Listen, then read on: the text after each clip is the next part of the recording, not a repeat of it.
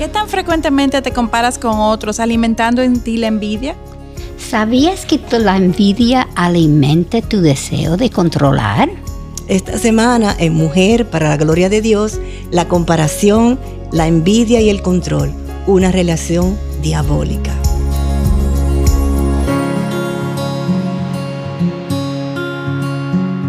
Les externamos un caluroso saludo desde Mujer para la Gloria de Dios, quien les habla Aileen Pagán de Salcedo. También nos acompaña Katy Geraldi de Núñez. ¿Cómo estás, Katy? Estoy bien, ¿y ustedes? Y Mayra Beltrán de Ortiz. Hola, Aileen. Hola, Katy. Encantada de estar aquí de nuevo. Qué bueno. Realmente muy agradecida al Señor por poder tener este espacio hoy con este título que es muy interesante. La comparación, la envidia y el control una relación diabólica. Wow, wow. Eh, tremendo título y está muy alineado con el título de esta serie que estamos compartiendo sobre el control, el aguijón de las mujeres. Gracias, gracias por compartir con nosotros una vez más. Y para el final del programa esperamos que hoy vamos a tratar de contestar dos preguntas. ¿Qué tan frecuente te comparas con otros, alimentando en ti la envidia. Y la segunda es, ¿sabías que la envidia alimenta tus deseos de control? Hmm. Oh, Después de esas dos preguntas, vamos a orar. Sí, necesitamos orar, para nosotros. Definitivamente. Señor Jesús, te damos tantas gracias, Padre, porque tú eres que nos equipas y nos permites estar aquí y que nos das el, discernimiento, Padre, para estudiar tu palabra y poder aplicarla a nuestras vidas. Te pedimos, Señor, que en un tema como este, oh Dios, tú abras nuestros ojos, tú nos abras el entendimiento, nos permitas ver eh, tu mensaje, tu verdad y nos señales, Señor, con tu corazón compasivo y amoroso, cualquier pecado que haya en nuestras vidas que, nos esté impulsando a la envidia, que nos esté llevando a disensiones, donde quiera que tú nos coloques. Señor, queremos vivir para ti y por eso necesitamos morir cada vez más a nosotras. Ayúdanos, Dios, a que este contenido nos edifique a todos los que nos expongamos a él. En el nombre de Jesús oramos. Amén. Amén. Definitivamente Dios eh, creo que nos está confrontando en gran manera. No sé ustedes qué opinen. En gran manera.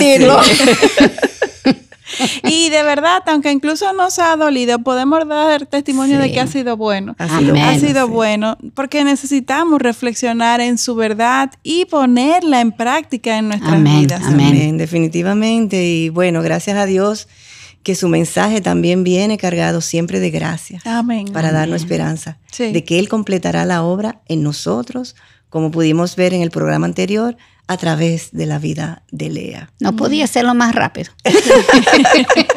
Lea sabemos que fue una mujer de poca belleza física, con un padre y un esposo quienes no la trataron de la mejor manera.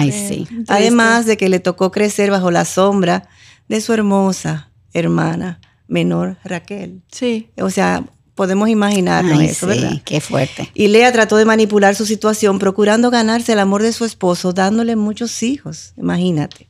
Sin embargo, mientras Lea idolatró a su, a su marido, experimentó mayor frustración y desamor. Sin embargo, Lea dio un giro al cambiar el enfoque de su vida. ¿Y, y cuál fue este, enfoque, este cambio de enfoque que experimentó Lea?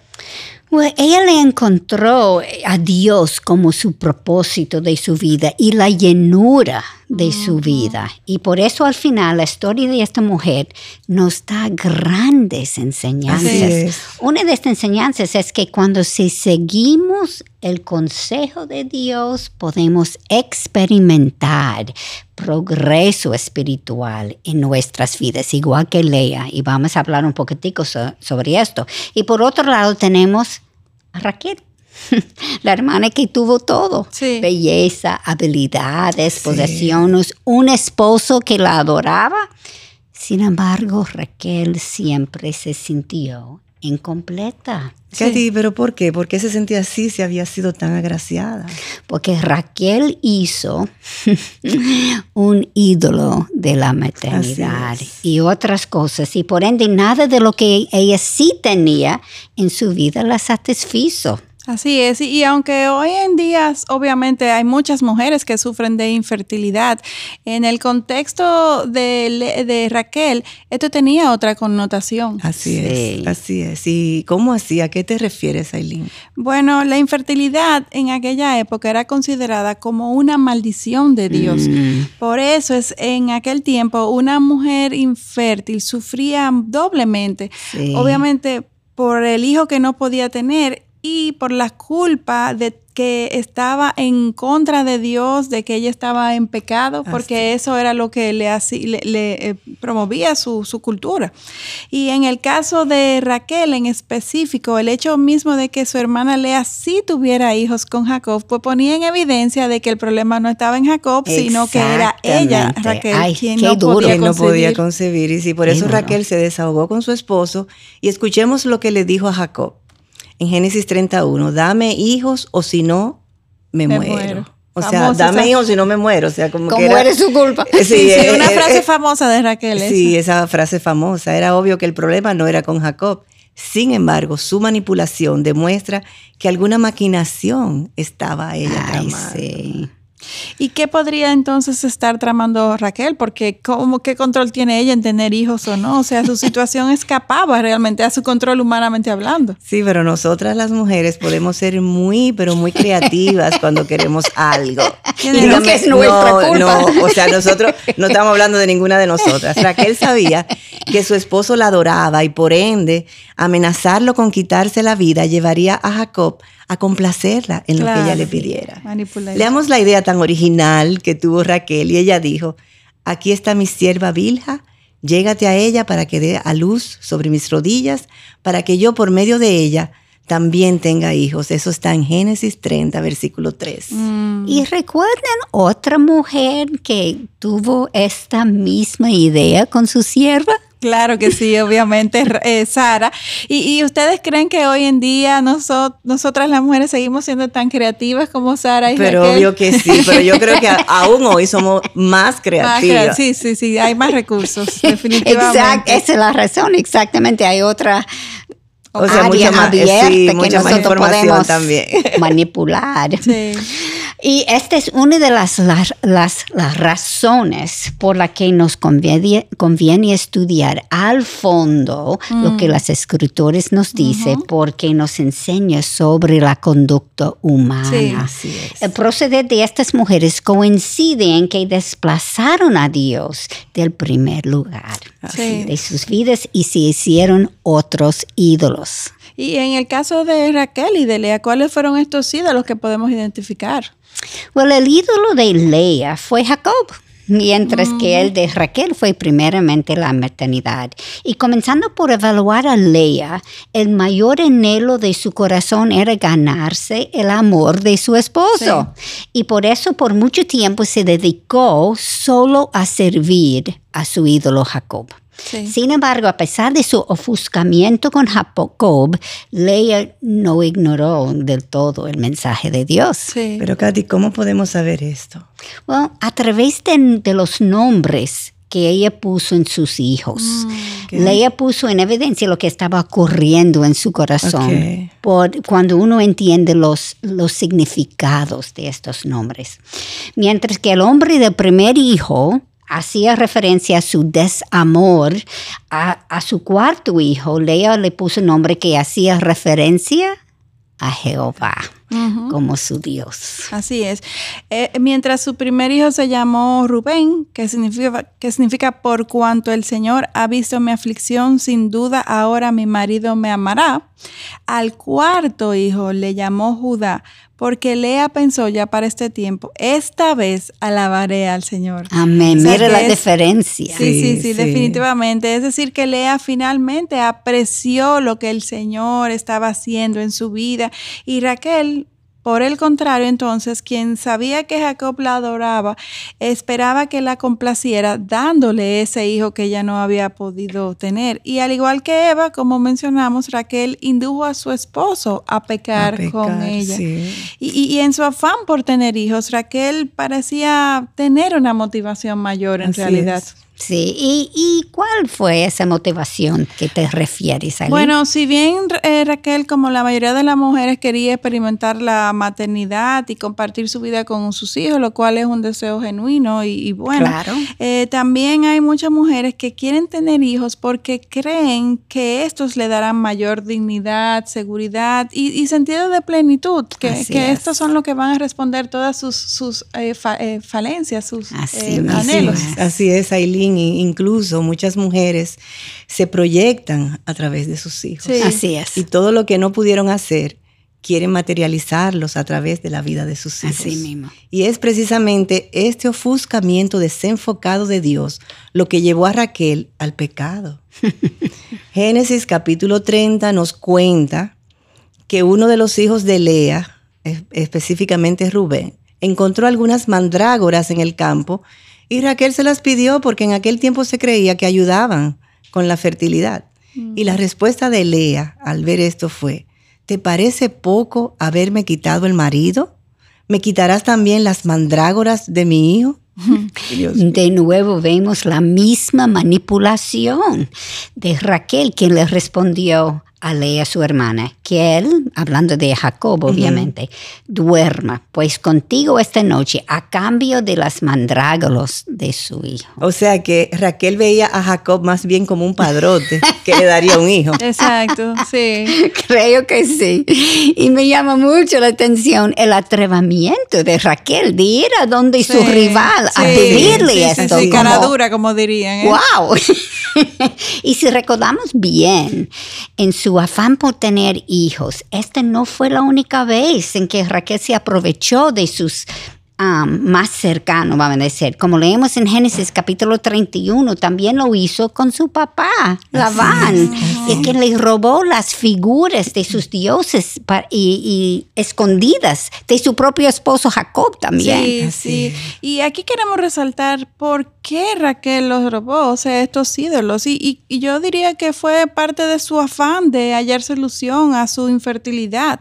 y un punto importante es que en lugar de manipular a, mis seres queridos para que me rescaten a mí de mis temores. Eh, algo que quiero resaltar de esta escena de Raquel con su papá y sus hermanos es que Dios quiere que cada vez que tengamos una necesidad, en vez de buscar manipular a través de nuestros seres queridos, es que clamemos a Él. Porque realmente e, Él es el único que puede salvarnos, Él es el único que puede eh, eh, llenar nuestras angustias, darnos consuelo, ayudarnos a encontrar propósito solo Él. Así y realmente quitar la angustia. Al mismo tiempo, sí, qué pena me da al reflexionar sobre Raquel. Sí. sí. La respuesta a su angustia siempre estuvo delante de sus ojos, pero no pudo verla porque sus falsos ídolos le obstruyeron su enfoque con Dios. y eso nos pasa a muchas de nosotras. Así mismo. Eh, nosotras estamos enfocadas en Dios o también tenemos la vista obstruida. Sí. Esperamos en el Señor o tratamos de dirigirlo todo para ayudar al Dios Todopoderoso. al Dios Todopoderoso lo vamos a ayudar. Sí, allá, yo creo. Suena tan chistoso, pero cuánto, Claro, como tú dices, Katy, esta es una de las mayores contradicciones que vivimos. No podemos ayudar al Dios Todopoderoso.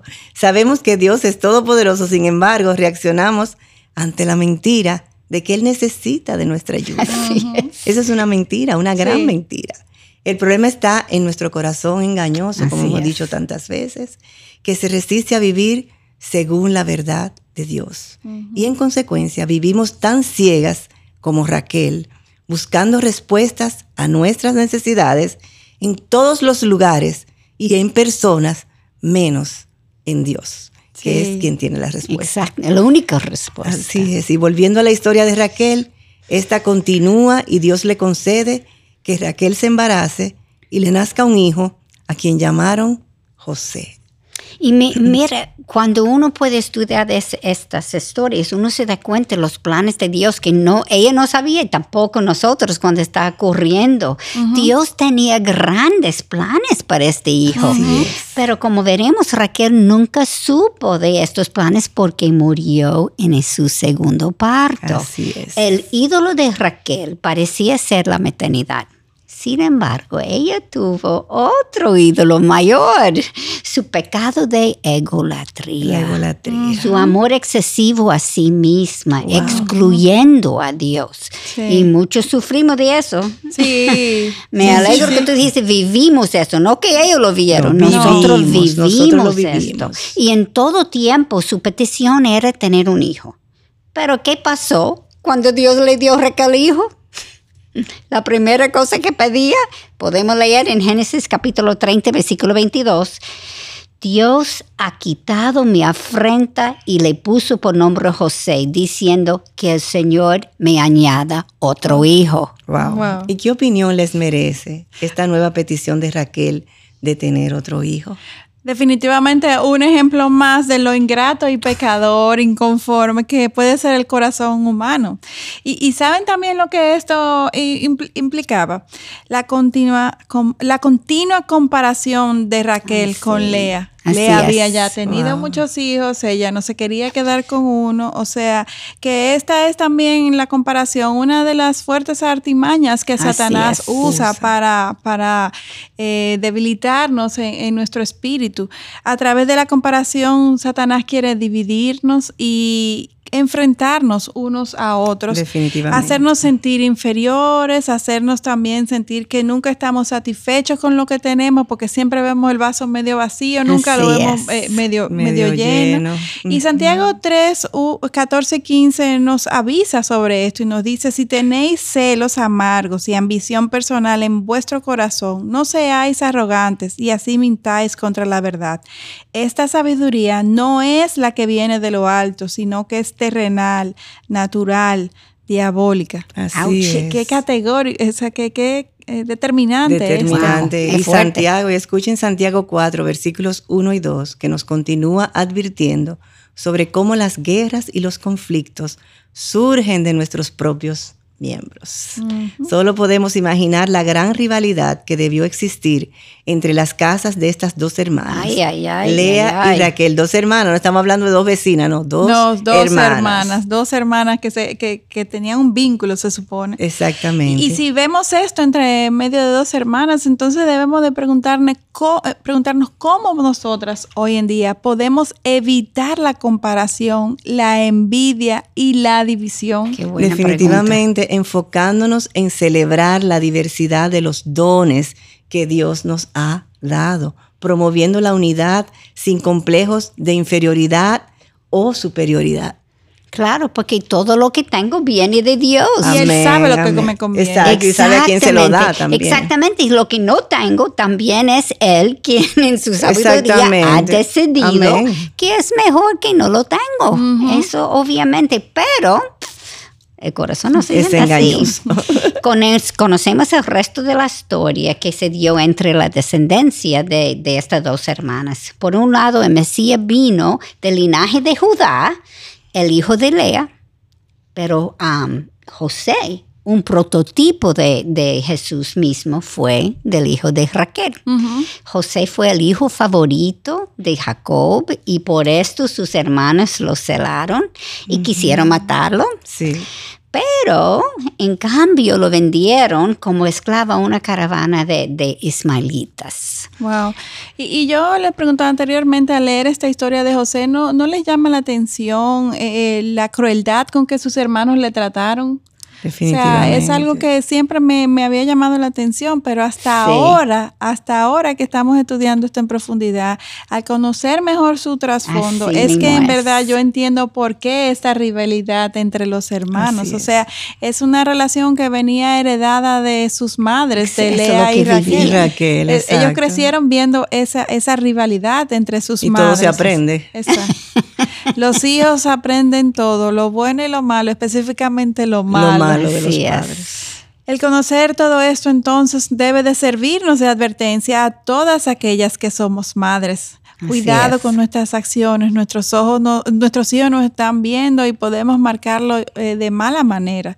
Ellos aprenden todo lo que ven en el hogar y estos patrones, los pecaminosos, como en el caso de los hijos de Lea y Raquel, se van a repetir si, si eso es lo que nosotros como madres le modelamos, como padres a, nuestros hijos. Y la historia de José, la cual podemos leer en detalle en Génesis 37, eh, es, es un excelente ejemplo también del concepto de que Dios es el único que tiene el control absoluto de todo, al ver cómo todo se entrelaza y, cae en su lugar. Que eso penetre en nuestra mente y baje a nuestro corazón. Amén. Y vemos como en la soberana orquestación de Dios, todo lo que le sucedió a José, bueno y malo, respondió al propósito de Dios para su vida. Amén. Como pasa con nosotros. Así es. Y por eso José pudo tratar a sus hermanos con tanta gracia. Ahora escuchemos la respuesta de José a sus hermanos cuando estos les pidieron perdón por lo que le habían hecho. Él respondió, no temáis, ¿acaso estoy yo en lugar de Dios?